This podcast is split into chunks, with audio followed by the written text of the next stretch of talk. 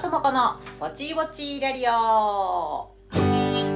この番組は映画舞台音楽ダンスの話題を交えながらも特にうんちくを語ることもなくりょうともこがぼちぼちと喋るだけの聞き流し系ぼちぼち番組ラジオに憧れるラリオです。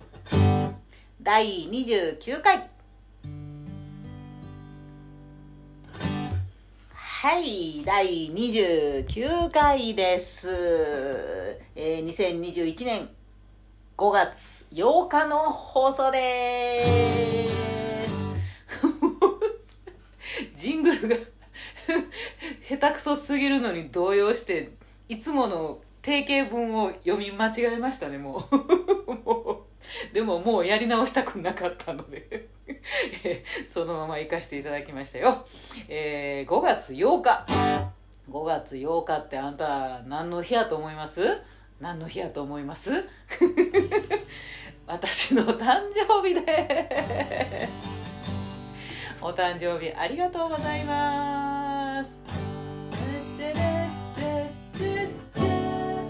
ね。これは版権がないからちょっとぐらいやってもいいのか。まあいいや。お誕生日ありがとうございます。えー、ね。もう完全にアラフィフの風が吹いてきましたよ。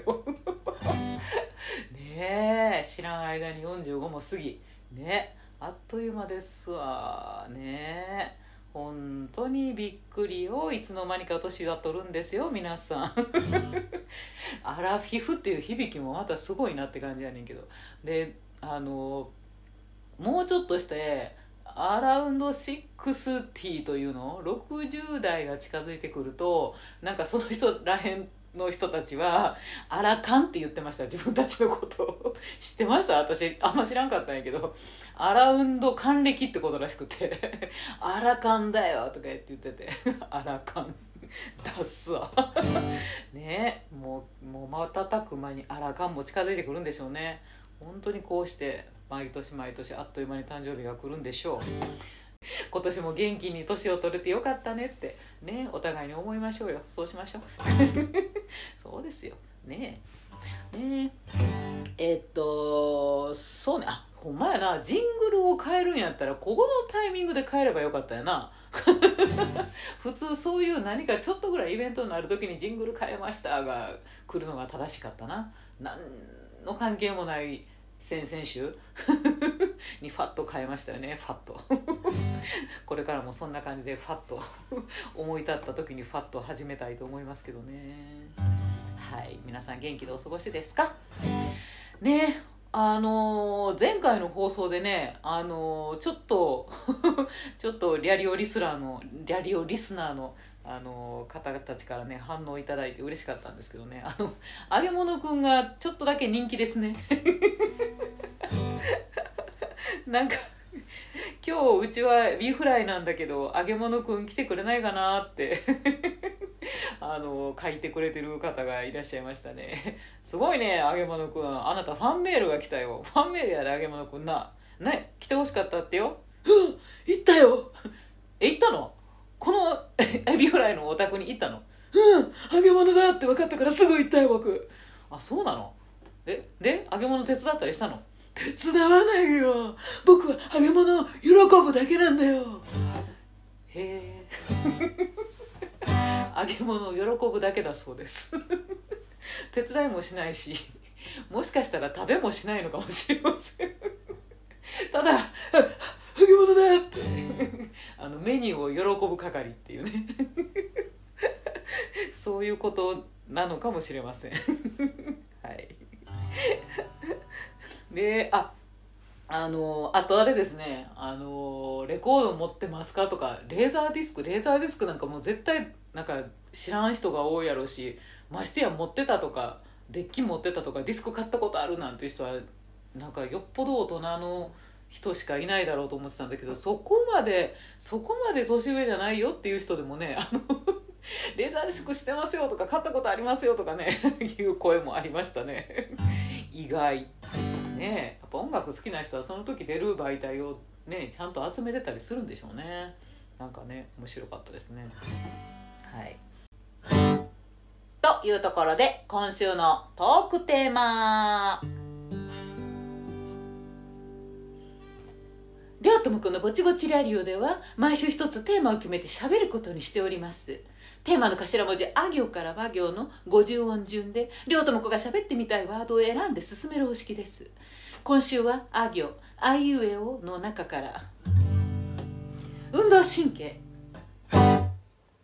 これはですねあの知ってる人は知ってると思うんですけどローザンヌバレエのねローザンヌコンクールっていう世界のあのねパリオペラ座パリのあのコンクールがフランスのコンクールがあるんですけど世界中から集まる。あのローザンヌのコンクールのえっ、ー、とめっちゃ辛口で有名だったベッシー先生の真似。でした。あの正しくはねあのベッシー先生の、えーとまあ、毒舌なのは毒舌なのを訳したんだけど同時通訳で、えーと、ベッシーさんが喋ってるのを 日本語で喋っていたその同時通訳の人の声の喋り方の真似ですね今のね その同時通訳の人はねしゃ調べてみるとね、えーと、清水靖子さんというあの通訳の方だったんですけど その方の声がまたあの、ね、淡々とあの明瞭な声でねすごいですよね。この人には才能がありませんとか。どうしてこの衣装にしてしまったんでしょう。全くひどいです。とか そういうのをザクザク言うっていう。あのちょっと聞いてみたい人は YouTube とかでねなんかローザンの毒舌とか聞くとものすごい出てきますのでひどいからちょっと見てみてください、えー、そんなベッシー先生でした。彼女には才能があります。ね。はい。というところで運動神経ですね。えー、皆さんはどうですか？運動神経。いいですか？ね運動神経っていうともなんかいろんなジャンルがあるかなと思うんですよね。でまあ私はですねあのやっぱりねジャンルによるんですよ。あの割と単純なものはいける。短距離走とかね。今はあかんで。今はもう走ったら全身バラバラになるのがもう分かってるんやけど。何十年も全速力で走るなんてしてないんやけど。子供の頃とかまあ中高ぐらいの時までは、まあ、短距離走 50m とか 100m とかね。っていうのはダッシュで走るっていうのは割と人よりは速くてものすごい内股走りなんですよ。よう絡まらんなっていうすごい内股走りなんやけど。なんかあの速くて。リレーの選手に時々選んでもらったりとかねしてましたね。だから短距離走とかええんやけどびっくりするぐらいダメやったんがね球技ですわ。あのね球技全般。だから野球ドッジボール、えーと、ハンドボールサッカーバスケットボールバレーボール。いや全部ダメですよ。なんかね間に物が挟まるとね仲良くなれないみたいよ。だからまだほら柔道とかさ人と人がそのままガシッといくああいうのやったらまだいけるんかやったことないけどね。かもしれんけど何せそのボールっていう媒体がね挟まる道具を使うっていうことが本当にダメみたいでボールと友達になれない子なんですよ。私。なんかあの例えを言うとですねあのバスケットボールで言うとドリブルが全然できないんですね。なんやろ手がちっちゃいから。いや手がちっちゃい足がちっちゃいっていうのも運動に向かへんってすごいあの言われててショックやったんやけど手がちっちゃいからボールが手に収まりにくいっていうのも実はものすごいあると自分では思ってるんやけど。そんなこと言っても天才小学生とか手ちっちゃい中年って話なんやけど、まあ、何せねドリブルがねあのどんどんどんどんってやるじゃないですか。いやその場でどんどんしてる分にはええねん。手まり歌とか私得意やったよ。足くぐらすのとか。得意やったんやけどあれ走るじゃないですか、でどんどんどんってしながら走る前に走る。で前に走ることを計算して、えっと、ちょっと前目にボールをつく羽目になるわけでしょ。でちょっと前目にボールをつくのにさ自分が追いついたり追い越したりしたらいかんやんか。だから割と前目につこうって思うやんか。ほんなら前目に前目にどんどんドゥドゥドゥドゥドゥドゥってボールだけが先に走っていくやないか。違うか？お？お？うそれは当然の摂理やないか。いやだからボールだけが先にドーンって転がっていってバイバイってなるわけですよね。だからあの速度を合わせてボールを蹴りもせ蹴ってしまいもせずにですね、えー、と一緒にボールと走っていけるってあれ何？いや横についてもないや前についてあるやんか。だからどういう仕組みねんと思ってなんか全然できないですね。全然できないです。でましてやあのドリブルを止めてそこから誰かにパスとかさはあみたいな。自分の足の上にバインみたいな。ってなるやろって感じなんですよね。苦手やったな何せだからねボールを捉えるのが苦手みたい。あのあと速くて見えんっていうのもある。あの大きいボールはええねん。あのバスケットボールは見えるよ。速くてもある程度。でサッカーボールもまあある程度速くても見えれるわ。なんやけど野球とかテニス。しかも私高校の時テニス部になんか入ってしまってな。見えるわけないねん。いや子供の頃から目が悪かったからかな。あのねえなんちゅうの禁止やったからかな。関係ないんかなほんまにあの野球ボールサイズテニスボールサイズのものになると急に見えなくなるわけですよ。でえっと早いじゃない？ある程度試合とかになるとさ。でピッチャーが投げてよこすボールも速いし、まあ、バッティングセンターぐらいしかまともに行ったことないけどバッティングセンターでビュンってくる球にさ合わせられへんよね。合わせられへんねんってば。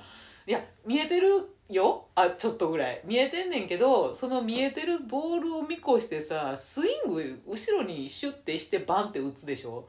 そのスイングしてる間にバンって終わるよね。後ろにバット引いてる間に終わるよねっつう話。だから、えーと、ここでバット構えてていいよっていうバントやったらギリいける。ギリいけます。あの野球の場合ね。そう。なんやけどでテニス部やったじゃないですか。で何思ったかあのやめとけばいいのに高校の時に友達に誘われて公式テニス部に入ってしまったんですよね。まあうまくなるわけもなくてだってボールが見えてないんやから。絶望的。でえっとねだからあのサーブいやあの普通のね長さならいいねあの対面でシングル同士一人と一人でねシングルの試合とかしてて向こうが打ってくるものをこうあの合わせて打つっていうことはできる。そこまでできない子じゃない。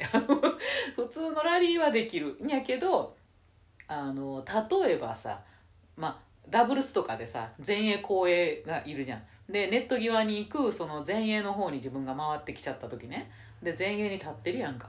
ほんなら前衛の仕事っていうのはあのー、バーンって打ってこられたボールを抜かれないようにネット際でバンってボレーって言ってノーバウンドであのそれをバンってボールをブロックして相手に叩き返す。そのボレーっていうのが前衛の仕事なわけよね。で前衛 だけど向こうはその前衛をピシッて抜いてあの後ろにあのコートに入れたいわけやからものすごい速さで打ってくるわけで。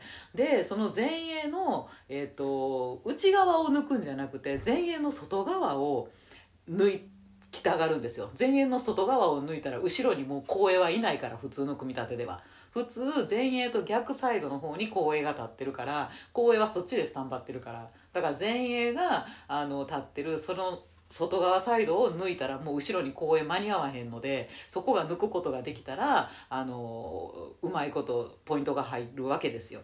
だからみんな前衛の外側をわりかしあの狙ってくる抜くのを狙ってくるからものすごい速さの球がその前衛の外側向かってくるわけですよ。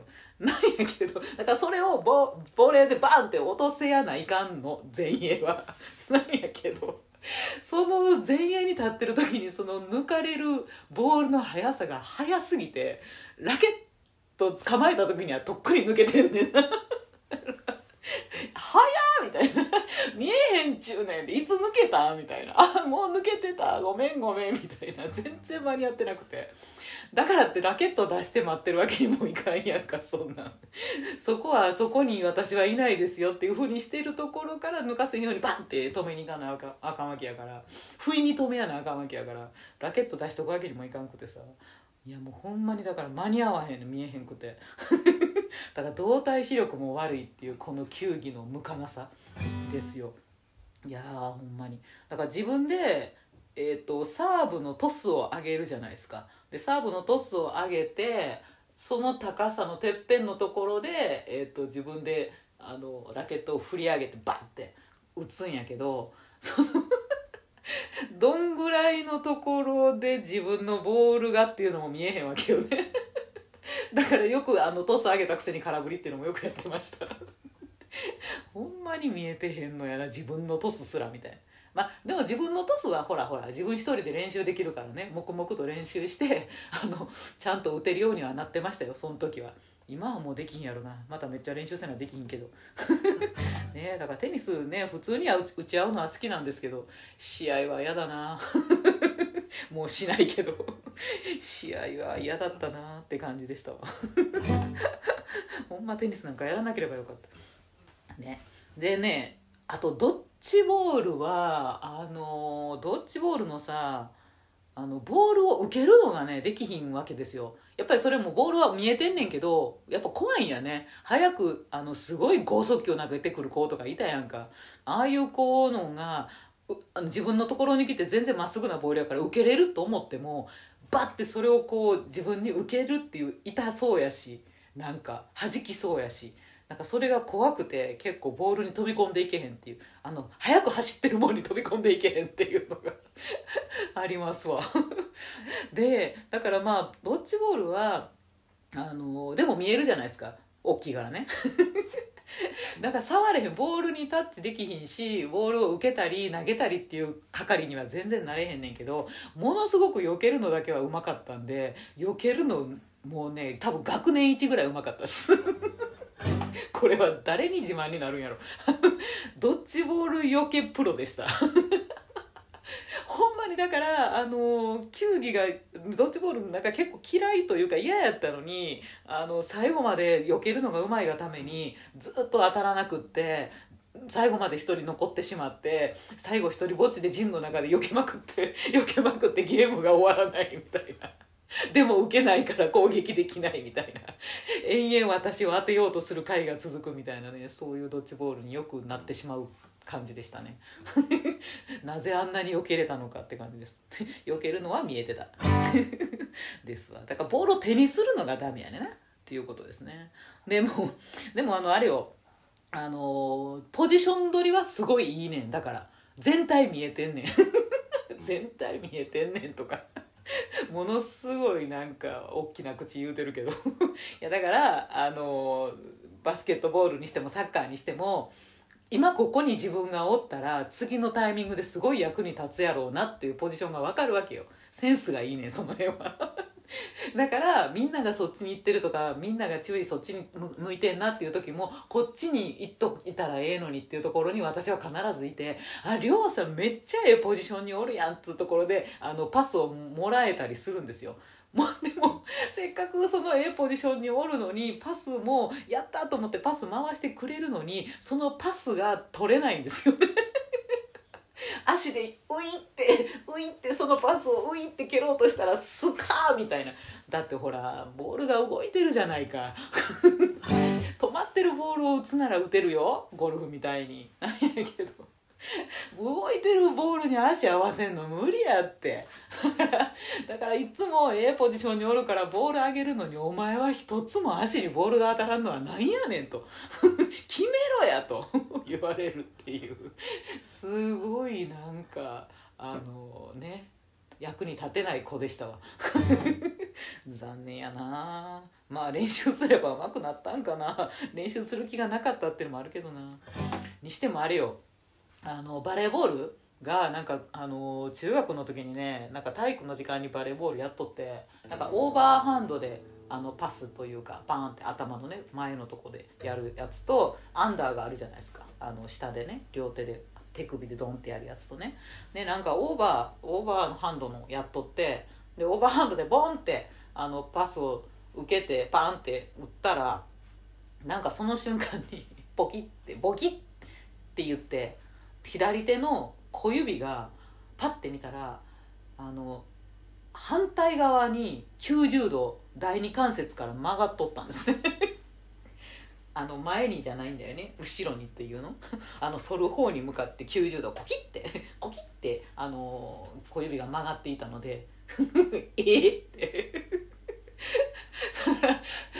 の指はどうしようと思って先生に「先生ちょっと、まあ、今パスオーバーハンドのパスしたらこんな指になった」って言ったら先生も「うわ!」って「うわ!」って言いながら爆笑してましたからね「何これ!」言うて。まあ脱臼したわけですよで脱臼してそのままあの球場で固まっててで先生もとりあえずその脱臼させたまま病院連れていくわけにもいかんのであのあのピッて先っぽ引っ張って先生戻しよったんですよね。で「いで!」っつってピッて戻してピッて戻した瞬間になんか多分あの剥離骨折というかねちょっとかけてでブーとか腫れてきてで、まあ、しばらく剥離骨折でぐるぐる包帯してましたけど。っていうぐらいねなんかねあの人様と力の作用がうまくいかないみたいよ。なぜなんでしょうね。だからもう本人はね割とセンスがいい気でやってるんやけどねどうもその力加減とあと関節の感じがなんやろななんか動きが違うんかな なんですよね。残念やわ。だからもうバレーボールのそのオーバーハンドパスは以来怖くてバレーボールはすごい好きなんですよ。なんやけど怖くて、えーと、全部ねあの打ち返すのは全部アンダーにしてますどんな高い球もアンダーで2本手揃えて通ってあの手首で打つようにしているんですけどね。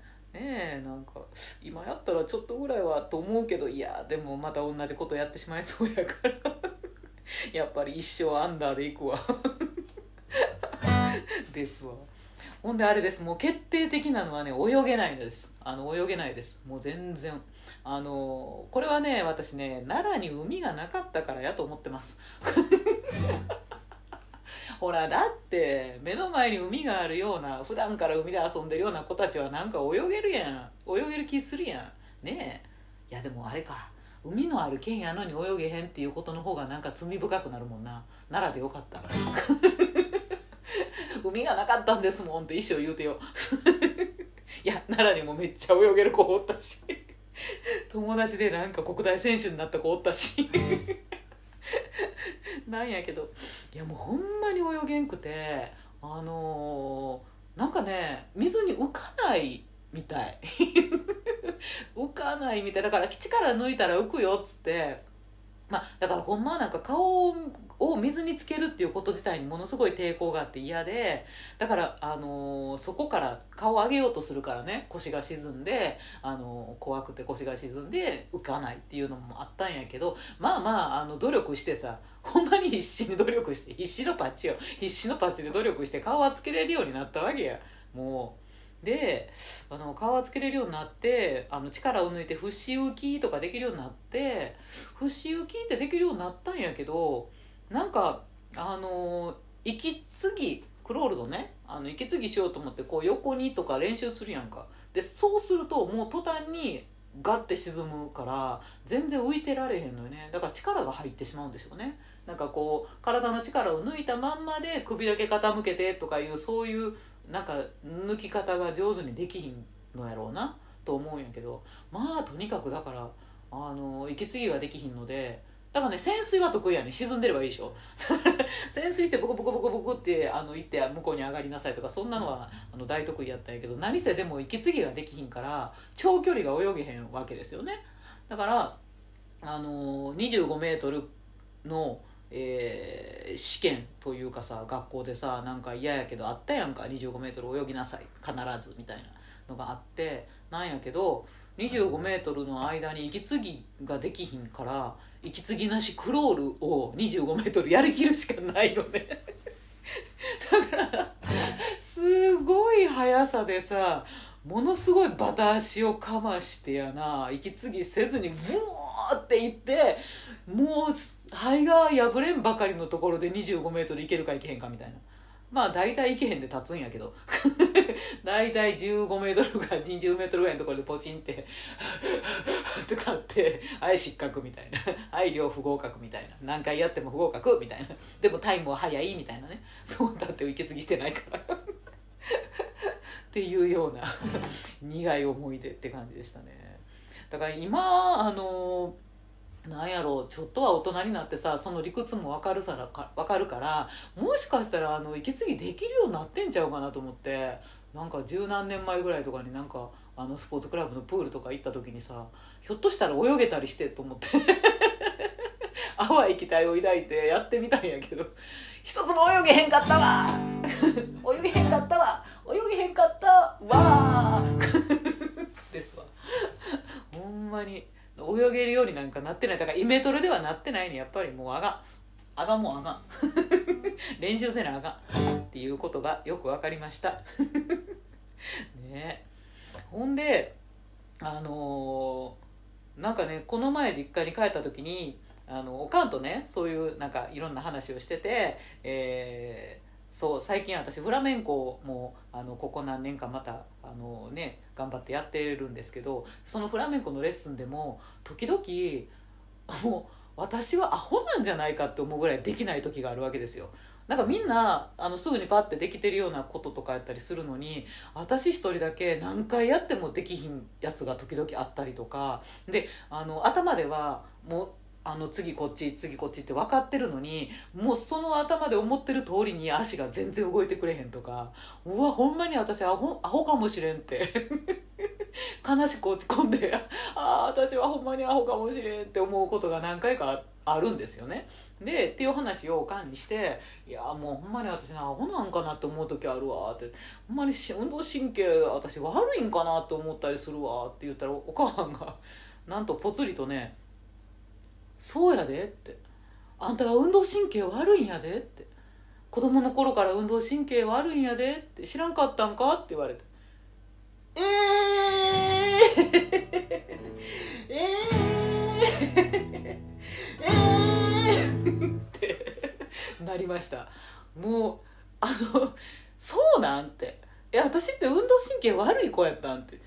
いやそうやでってあんたはああこの子は運動神経悪い子なんやなって私はお母さんはずっと思ってたよって言ってえそうなん？て言ってよ！っていやそんなんよう言わんやって子供に向かってあんたは運動神経悪いんやから運動なんか向かへんでなんてそんなんよう言わんやんっていい！言ってよ。そ そうなん私は運動神経悪かったんやってそうやだからもうあの文化部でななんか合唱とかあのだけやってればいいのになと思ってたのになんか知らんけど剣道やるとかテニスやるとか挙句の果てには東京に行って踊りを始めたとか言うからそんなんこの子どないすんねやろうって思っててん。マジっすか？の衝撃のアラフィフ。ですわ。だこれはねすごい衝撃でしたわ。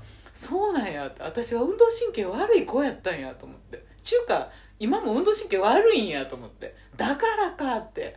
突然いろいろ腑に落ちて。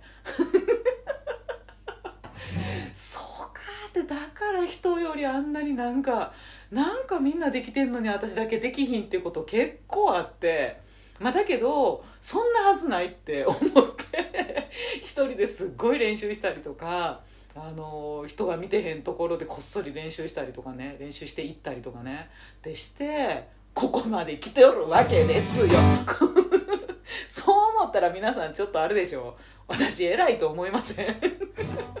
気づいてなかったとはいえさあの自分の運動神経の悪さに気づかずにさまあまあだから逆に言うたらそれでなんかね踊りの仕事させてもらったりさ振り付けの仕事をさせてもらったりとかさいろいろしてるっていうのはさ めっちゃ努力したんやな両友子って。思ってもらえませんかね？おかんが言うんやから。あの運動神経悪いんやであんたはって。40何年目にして言うんやから。いやーほんまにびっくりした。もう我が耳を疑った。言ってよって。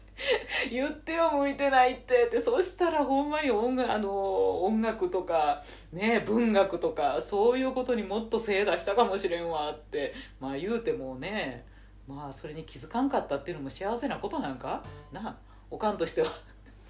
可能性を感じるんやったら勝手にそのままにさしとこうと思ったやろね。一言もそんなこと言わんかったからね。よう走ったなとかね。なんかそんな褒めることはしてくれたけどあんたそれはできひんねんからやるなとかやめとけとか。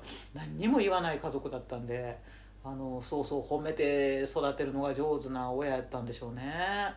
でそれで自分にはなんか自分は天才やと思ってやってたんでしょうね。何でもできると思って。できないはずがないと思ってここまで来たんでしょうね。だからできないはずがないってみんな思った方がいいよ。でできないはずがないと思ったら天才もともと才がある人はもっと伸びるやろうし才がない人でもまああのここまでは来れたということで。だからまあ今になって聞いてしまったその「お前は運動神経悪いんやで」というあの生みの親の 生みと育ての母親の言葉をですね聞いてですね。えーと、私はそれを、えー、まあ受け止めながらもねああそうやったんかだからこんなに人よりなんか器用じゃないというか時間がかかったんかっていうことは、えー、一つ自信にしながら でもやればできるという自信にしながらこれから先の人生を さらに歩んでいきたいと思いますよ。いやびっくりした。東京で踊りやるって言い出した時はさすがにさすがにどうするんかと思ったわ。ってそれでも止めなかったっていうね。あでも一回なんか一回なんかお母さんになんか止めるじゃないんやけどお母さんはそういうことあんまり分からへんけどお前にはそんな才能があるのんかって聞かれたことがあるわ。なんかもうやめて帰ってくればみたいなニュアンスの話になった時にねお前にはそんな才能はあるのんか?」っておかんに言われて私は二つ返事で「ある」って言ったから。めちゃくちゃやな。ねえ。いやなせばなるですよ。なせばなるっていうのもあるしえーと、好きこそものの上手なれと思います。あの最近すごいそれ思う。あのねいや私以上にって言ったら失礼やけどもっと不吉祥で何もできんなっていうような人でもさもう好きで好きでそればっかりしててやっぱり大成したっていうかあすごいランクまでいったなっていう人何人も知ってる。だからほんまにあのね好きでたまらんって夢中になっちゃうっていうことはなんか努力とかそういう問題じゃないよね。なんか気が付いたらそればっかりやってるんやから。もうだから旗がどう言ったってその人は夢中よね。だからそれはものの上手なれなんですよ。上手になるの。絶対。すごいよな。疑ってあかんねん。疑ってあかん。そういうことですよ。というそんな誕生日。でした。ねえ。あえー、というようなところで、えー、次回ですね。次回のトークテーマはえー、かきくけこになりますのでね、えっ、ー、と、関西弁というのでやってみたいと思いますね。関西弁、なかなかみんなの知らないローカルな関西弁もたくさんありますからね。まあ私は奈良なんでね、ちょっと、あの関西弁って言っても、大阪の人ともちょっと違うんかなとは思いますけどね。なんて話をしたいと思います。えっ、ー、と、告知。映画ですね。出演させてもらいました。映画「こもりぬ」という映画で、えー、大木和文監督作品です。いよいよ、えー、来週ですね。土日になります。5月15日土曜日16日日曜日、えー、朝早いですけども9時45分から、えー、両日とも上映開始になりますので、えー、ぜひぜひ渋谷ユーロスペースまでお越しください。あの前売り特別券が、えー、1200円で私にお声がけいただければご用意させていただけますので、えー、ちょっとでも見てみたい見てみたいなって思ってくれる人はぜひお声がけくださいませ。